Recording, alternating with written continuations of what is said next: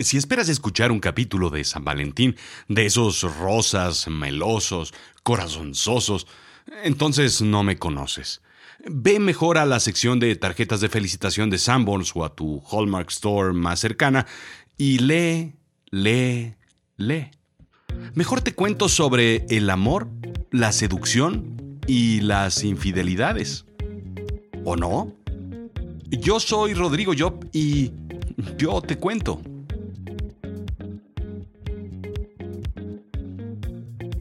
Bienvenidos a Azul Chiclamino, la realidad de lo absurdo. El Día del Amor, San Valentín, el día en que el sentimiento se apodera de todo, el día que querer se convierte en una obligación, el día que todas las peleas deben detenerse, debe firmarse una tregua, un alto al fuego para tan solo seguir adelante con la cotidianidad el 15 de febrero. El día del mustio. El día que no se engaña y que se llega temprano a la casa con un ramo de flores solo para seguir con la cotidianidad inversa al día siguiente.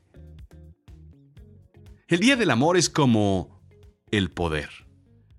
Solo lo festeja quien lo tiene y se lo restrega en la cara a quien no lo tiene. Pero el que no lo tiene dice que no lo quiere o al menos que no lo necesita, mientras piensa, hmm, ¿cómo me gustaría tenerlo? Si me entiendes, ¿no? Es la fecha en que el amor lo invade todo y que también lo corroe todo. El día en que el afecto, el sentimiento y la pasión se materializan en un centro comercial. Según indica el National Retail Federation, la Asociación de Tiendas de Estados Unidos, es como la jefa sindical de tu barrio que cobra una cuota y que cierra la calle de tu casa y organiza el tianguis los sábados. En fin, el National Retail Federation dice que el Día de San Valentín es la tercera festividad de más gasto en el año en los Estados Unidos, tan solo detrás de la Navidad y el Back to School, si es que se considera una festividad la gente solamente gastará escasos 18 mil millones de dólares este año en el 2017. Pero en México, la historia es otra. Según Forbes Magazine, en México, nueve de cada diez mexicanos celebrarán esta empalagosa festividad. Y uno de cada cuatro es un cuarto. Mientras que el 72% de las personas piensan que es una festividad en la que se exaltan los valores importantes como la amistad y el amor, el 20% señalan que es un día de consumo, mientras que el 8% lo viven como un día normal. De todo el gasto en México, 3 de cada 10 regalos se comprarán en el mercado informal. Pero hoy, hoy lo que nos compete es precisamente lo contrario. El amor informal. Para sorpresa de algunos, los hoteles de paso son el gasto más fuerte en estas fechas. Solo después de las flores, según un estudio de la Cámara Nacional de Comercio, Servicios y Turismos en pequeño. Conacope. Eh, dije pequeño, no chiquito. Según imagen digital, los defeños, quiero decir, los sdmexeños, gastan más de mil millones de dólares al año en servicios de hoteles de corta estancia, los denominados hoteles de paso.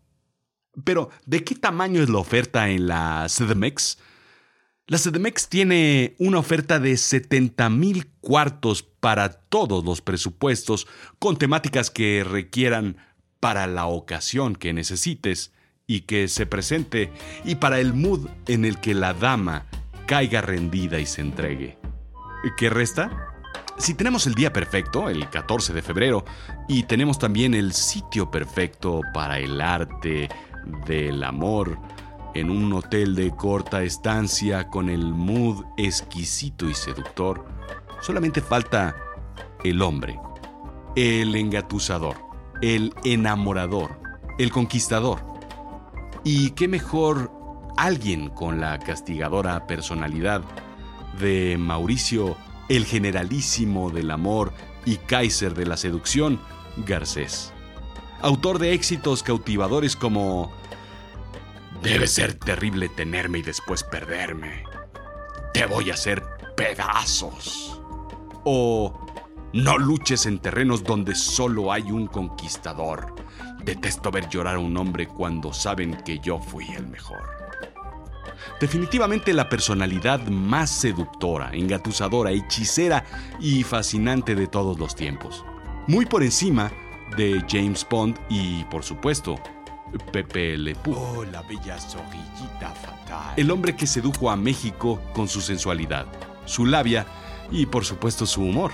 En realidad, su nombre era Mauricio Yazbek, de origen libanés, y que adopta el nombre artístico de Garcés por considerar la G, curiosamente, la G, como una letra de suerte, como otros grandes galanes de calibre de Clark Gable, Gary Cooper o Cary Grant.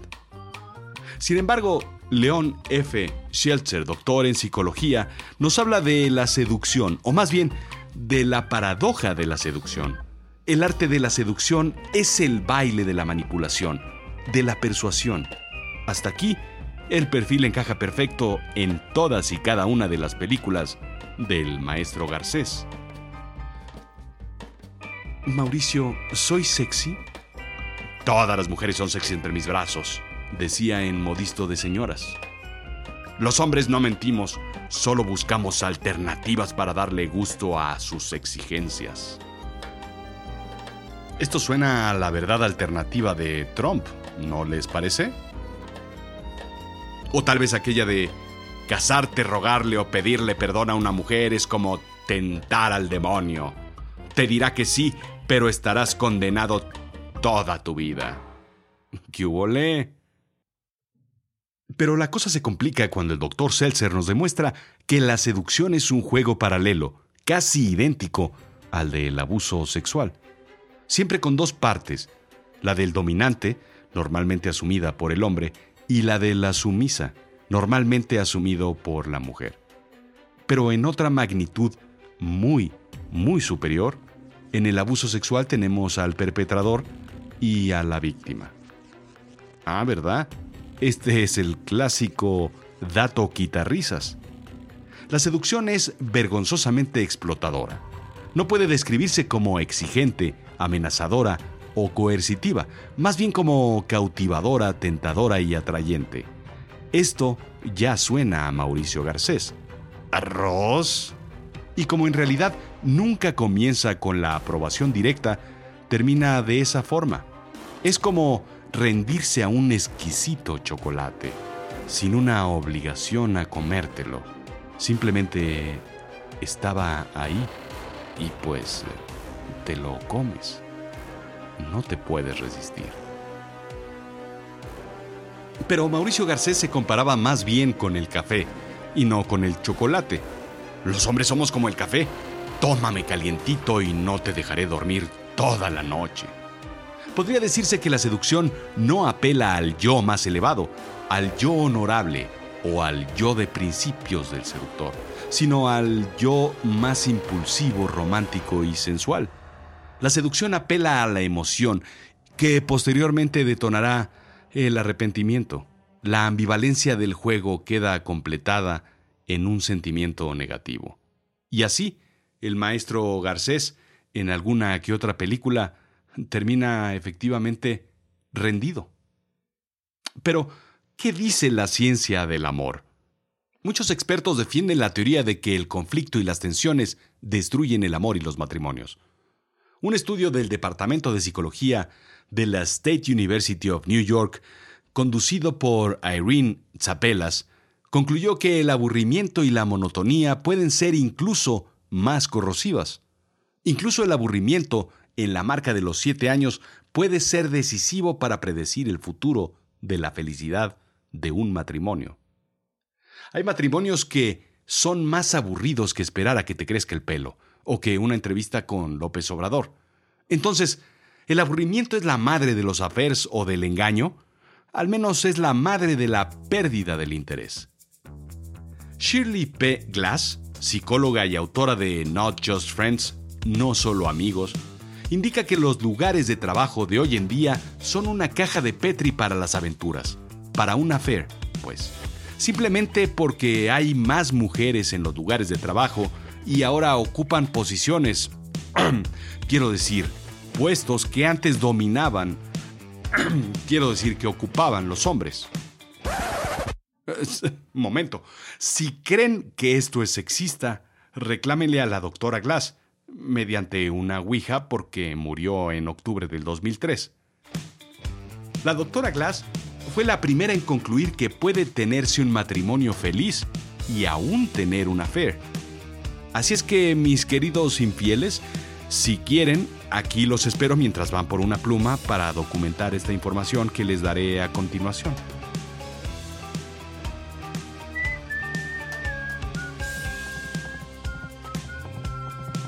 ¿Listo? ¿Regresaron? Bien. Apunta. Glass. G-L-A-S-S. Shirley. Ajá. Shirley. Not Just Friends se llama su libro. En donde te cuenta todo, todo, todo. No es un libro de cabecera. No lo dejes en tu buró. Úsalo con discreción. Total que el 56% de los hombres que han tenido sexo extramarital dijeron que sus matrimonios eran felices, contra el 34% de las mujeres. ¡Qué obole! Está altísimo, ¿no? El resultado de años de estudios indica lo siguiente. Hombres en matrimonios largos y que han tenido affairs tuvieron matrimonios felices. Mujeres en matrimonios largos y que tuvieron affairs tuvieron matrimonios no tan felices. La satisfacción matrimonial de todos se fue a la baja conforme más tiempo pasaron casados. Sin embargo, el matrimonio joven los hombres que tuvieron una fe fueron menos felices. Una fe es muy serio si sucede temprano en el matrimonio.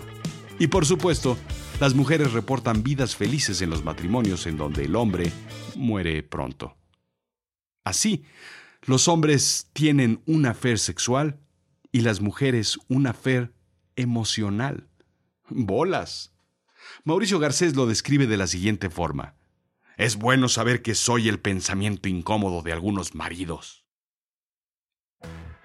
El doctor Michael J. Formica, perdón, Formica, Michael J. Formica nos cuenta que hay tres tipos de infidelidades, claramente distinguibles. La infidelidad objeto. Una infidelidad objeto es la que te distrae de tu relación, ya sea tu trabajo, un hobby, una actividad u otros intereses externos. Uno de los mejores ejemplos del objeto de la infidelidad son las máquinas, esas que conectas a la pared y, bueno, pues tú sabes que puedes usar en realidad por horas y horas. Solo lo enciendes, lo tomas con las manos, te lo pones en el regazo y presionas Start. Y si tu fetiche es FIFA 17 o Grand Theft Auto, es lo mismo. Total que el PlayStation o el Xbox es algo que te distrae completamente de tu relación y te convierte en infiel. El segundo es el afer sexual, obviamente solo sexual, sin intimidad social, netamente carnal. El tercero es la infidelidad romántica. Esta es la vida de Pepe Lepú. Únicamente emocional, nada sexual, muy romántica, muchos mensajes de texto, emails y conversaciones telefónicas. Y el último es la relación secundaria. Esta es social, sexual e interpersonal.